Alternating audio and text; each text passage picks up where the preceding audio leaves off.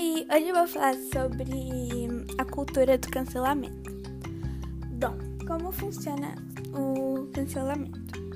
Provavelmente você já deve ter visto é, algum famoso ou digital influencer sendo cancelado.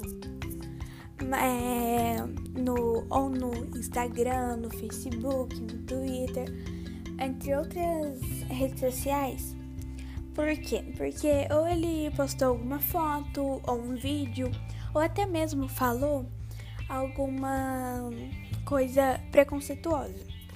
E como nas redes sociais as pessoas não deixam passar, eles então dão uma devida punição para essas pessoas, que no caso é o cancelamento que eles meio que tiram as pessoas das redes sociais e pode ser definitivo, que a pessoa não volta, ou o, o temporário.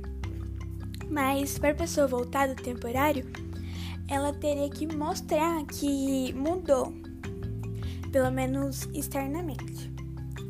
E tem pessoas que é preconceituosa, fez essas coisas e não percebeu que estava sendo preconceituosa e teve que o, as pessoas dar a punição para ela ver que ela estava errada.